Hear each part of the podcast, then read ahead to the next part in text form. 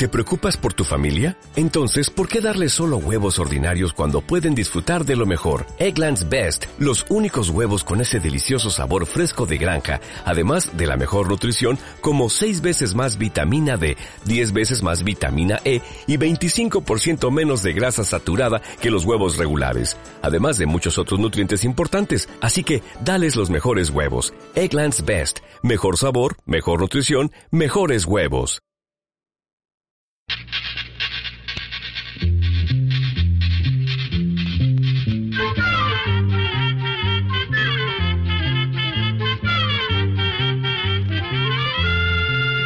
Llegó para todo.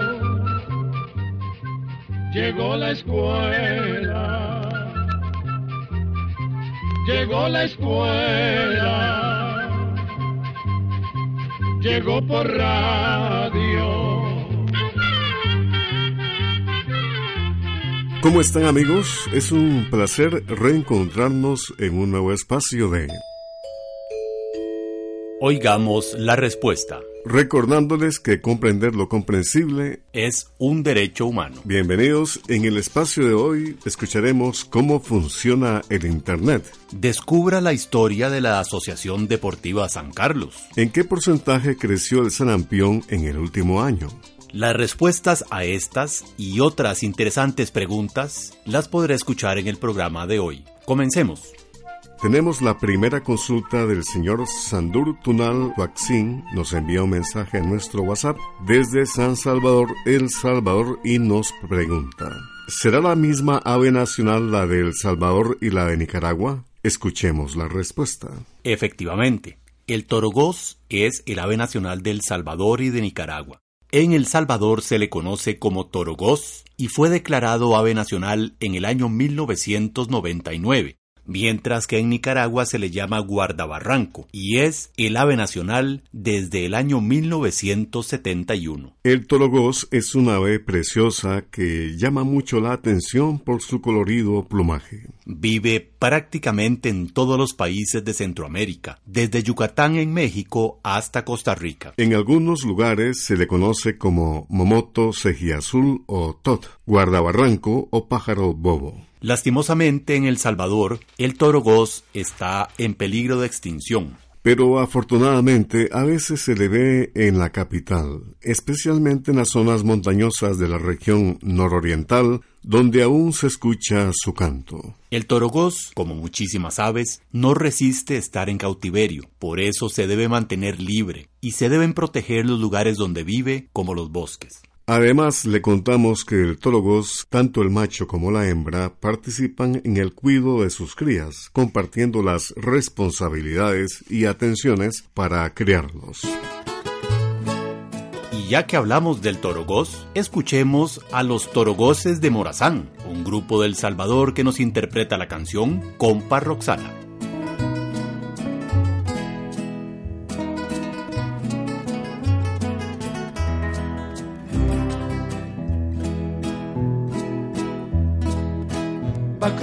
Río la compa Roxana, con su mochilita la espalda ella va. Es su sombría la fresca mañana y con ella brilla toda la unidad. Con el camuflaje parece una rosa, de esas tan bonitas que hay en Morazán se alegran las aguas del río Torola, porque con su cuerpo se deleitará. Rompe los cristales del río leyenda, en ella el sol refleja un nuevo color, el color intenso de nuestra bandera, limpia como limpia la red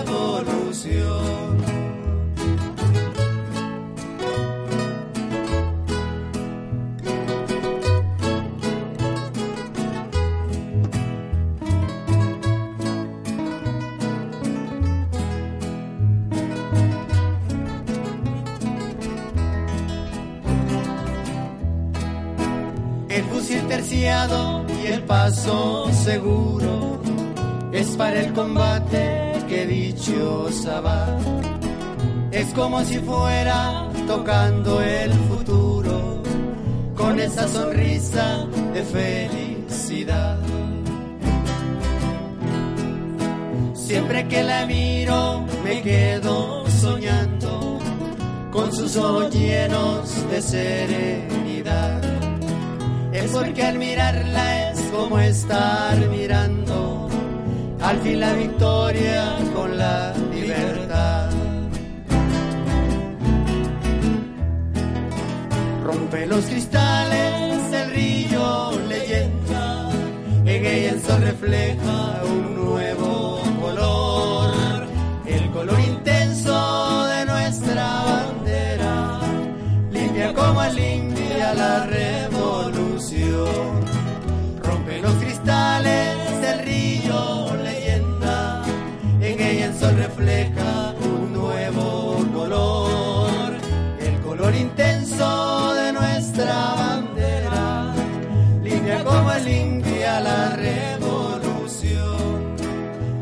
Como limpia la revolución.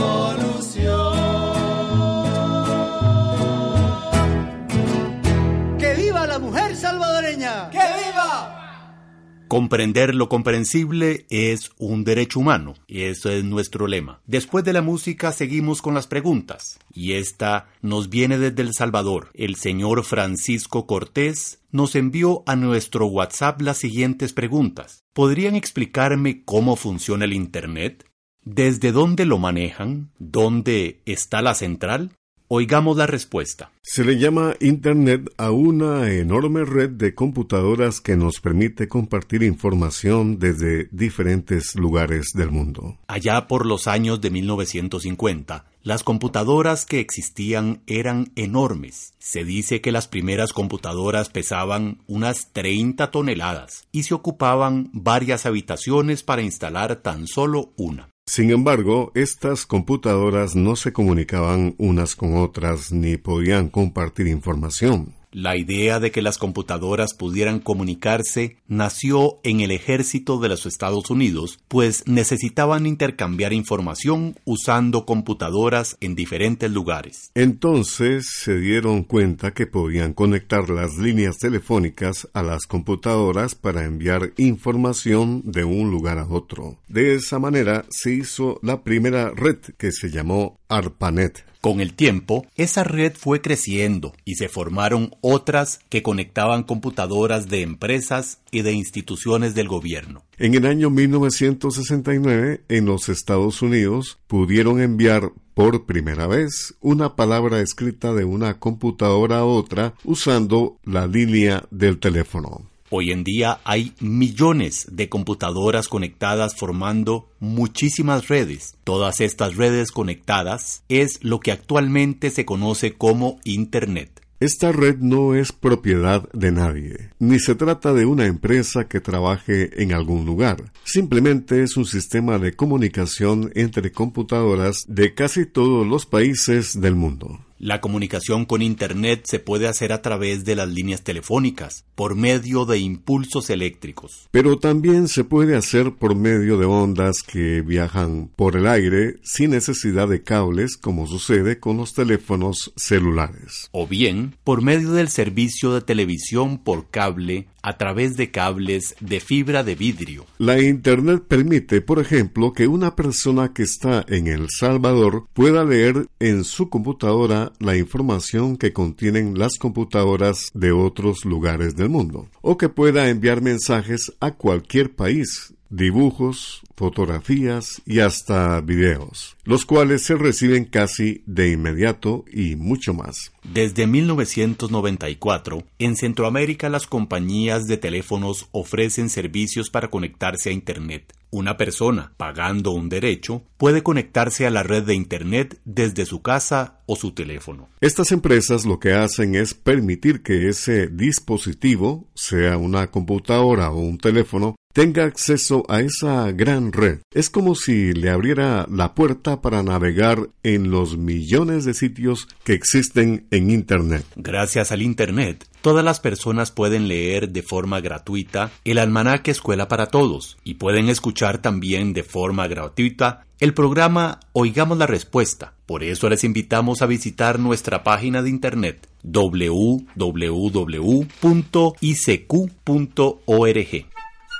El Instituto Centroamericano de Extensión de la Cultura está presentando Oigamos la Respuesta. Compartimos con ustedes las preguntas de nuestros oyentes.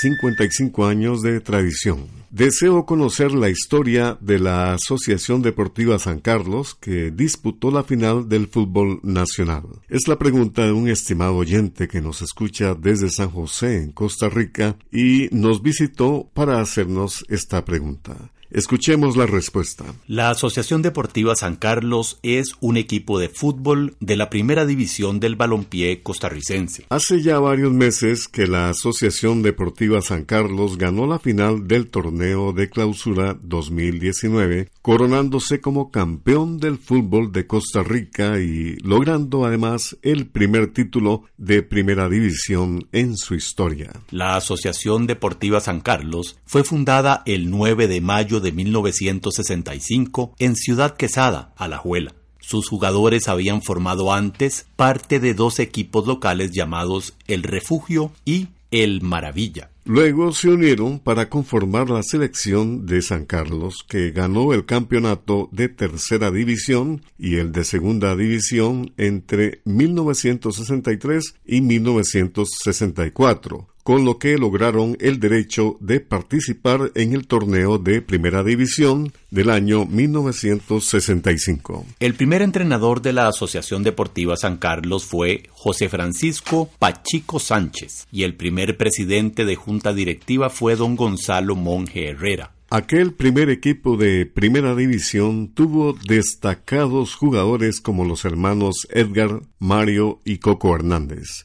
Juan Alberto Barbosa, Edgar Arce, Ricardo Murillo y otros más. El primer partido en la máxima categoría fue contra el Deportivo Saprissa en el Estadio Nacional y terminó empatado a dos goles. Entre los años 1966 y 1970, San Carlos participó en los torneos de la Primera División, pero descendió a la Segunda División en 1971. Durante siete años el equipo permaneció en segunda división hasta el año 1978, cuando ganó nuevamente el pase a la primera división.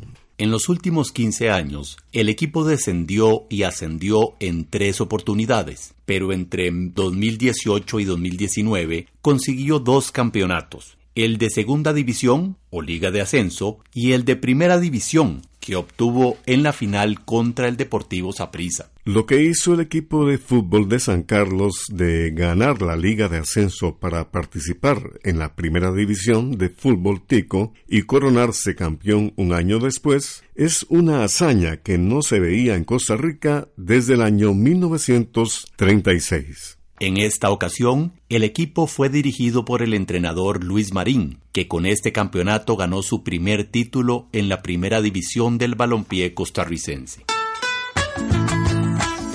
Y bien amigos, precisamente desde la tierra sancarleña, el cantautor Mauricio Piedra nos deja escuchar su canción Agua Dulce, Agua Fresca.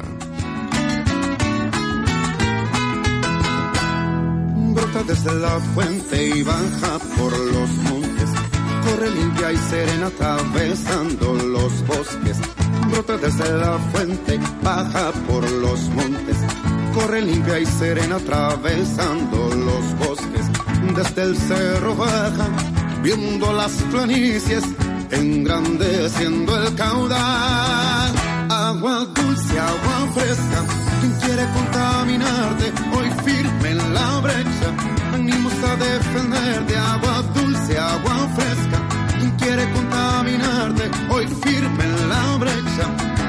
a defenderte, también a reconocerte. Tú eres bendición de Dios. Bendito regalo de Dios, siempre te defenderemos.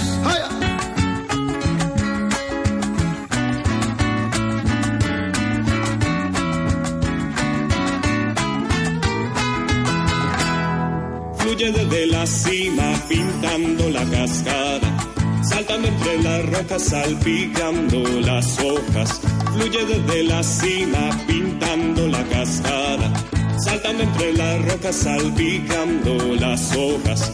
Desde el cerro baja, cubriendo las planicies, engrandeciendo el caudal. Agua dulce, agua fresca.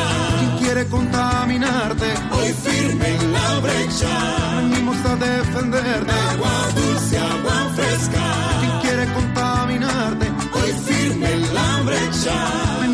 defenderte también a reconocerte. Tú eres bendición de Dios. La la la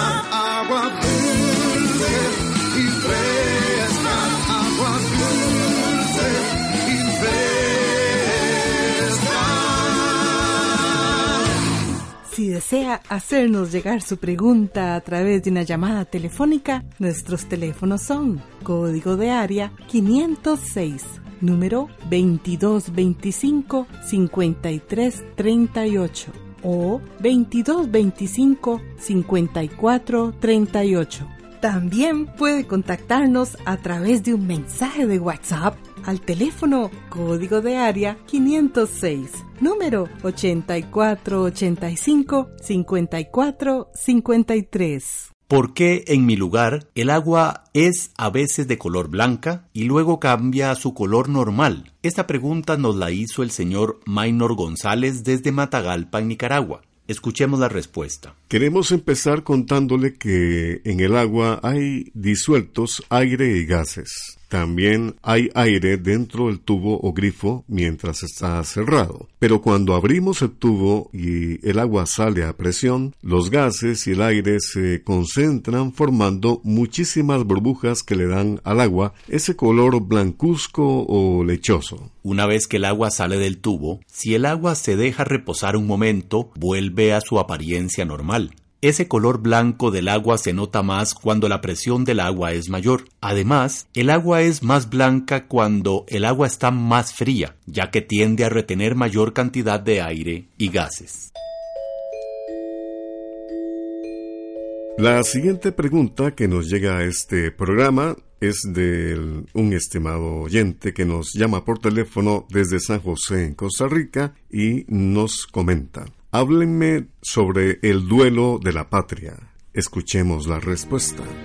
El duelo de la patria es una marcha que compuso el músico costarricense Rafael Chávez Torres en 1882. La compuso al enterarse de la muerte de su amigo, el presidente Tomás Guardia. Las notas musicales del duelo de la patria son tristes y melancólicas. Se podría decir que fue la manera en que Chávez mostró su dolor y su despedida a su amigo el presidente Tomás Guardia, quien murió en 1882 a los 50 años. Y fue en el funeral de Guardia cuando se tocó este tema por primera vez. El duelo de la patria es la obra más conocida de Chávez, aunque también compuso otras marchas fúnebres, himnos, valses y mazurcas. Esta melodía se ha tocado en otros países. En Guatemala, el duelo de la patria se toca en procesiones de Semana Santa. También se ha tocado en Europa, durante el entierro del rey Alfonso XII de España en 1885, y también en el funeral de la reina Victoria de Inglaterra. Y bien, ya que estamos escuchando parte de la melodía del duelo de la patria, vamos a continuar escuchando una sección musical más de esta hermosa y triste melodía.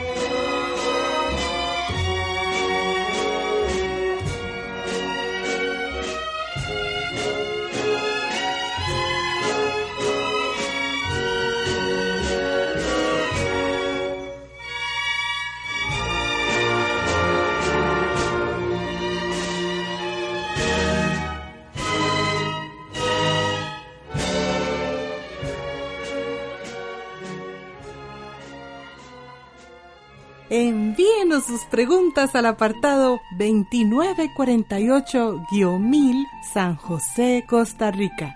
También nos puede contactar al correo electrónico isq.org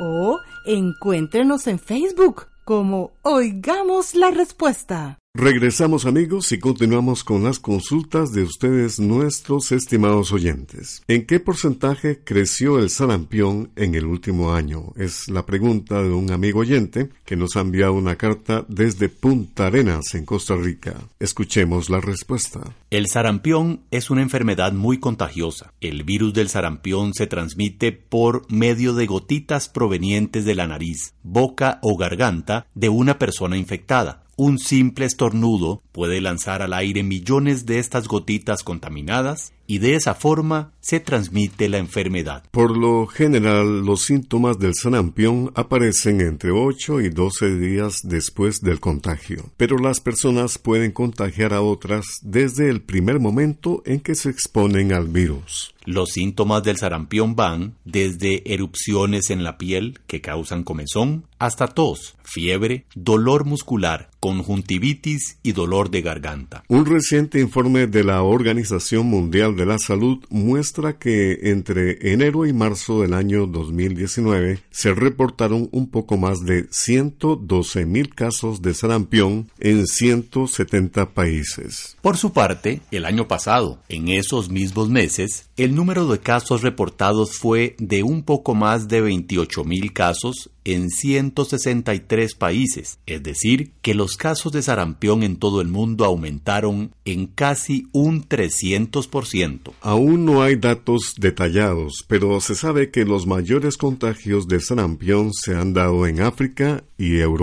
En Costa Rica, hasta mediados de abril del 2018, se conocían nueve casos, entonces, el Ministerio de Salud de ese país organizó una campaña de vacunación entre diciembre y marzo pasado en niños menores de 10 años. Gracias a esta campaña, se consiguió proteger a casi 770 mil niños en todo el país. Y les contamos con mucha emoción una gran noticia.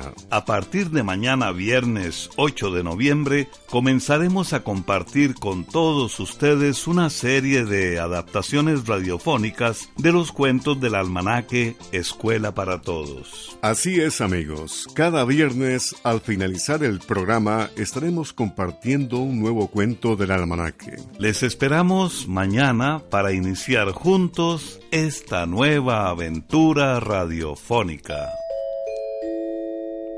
Y para concluir nuestro espacio, escuchemos la frase del día. Nunca soñé con el éxito, trabajé para llegar a él.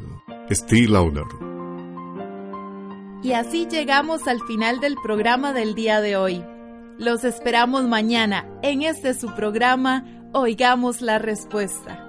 Mándenos sus preguntas al apartado 2948-1000 San José, Costa Rica. También puede enviarnos sus preguntas al correo electrónico isq.org o encuéntrenos en Facebook como Oigamos la Respuesta. O llámenos por teléfono, código de área 506, número 2225-5338 o 2225 5438. Recuerde que comprender lo comprensible es un derecho humano.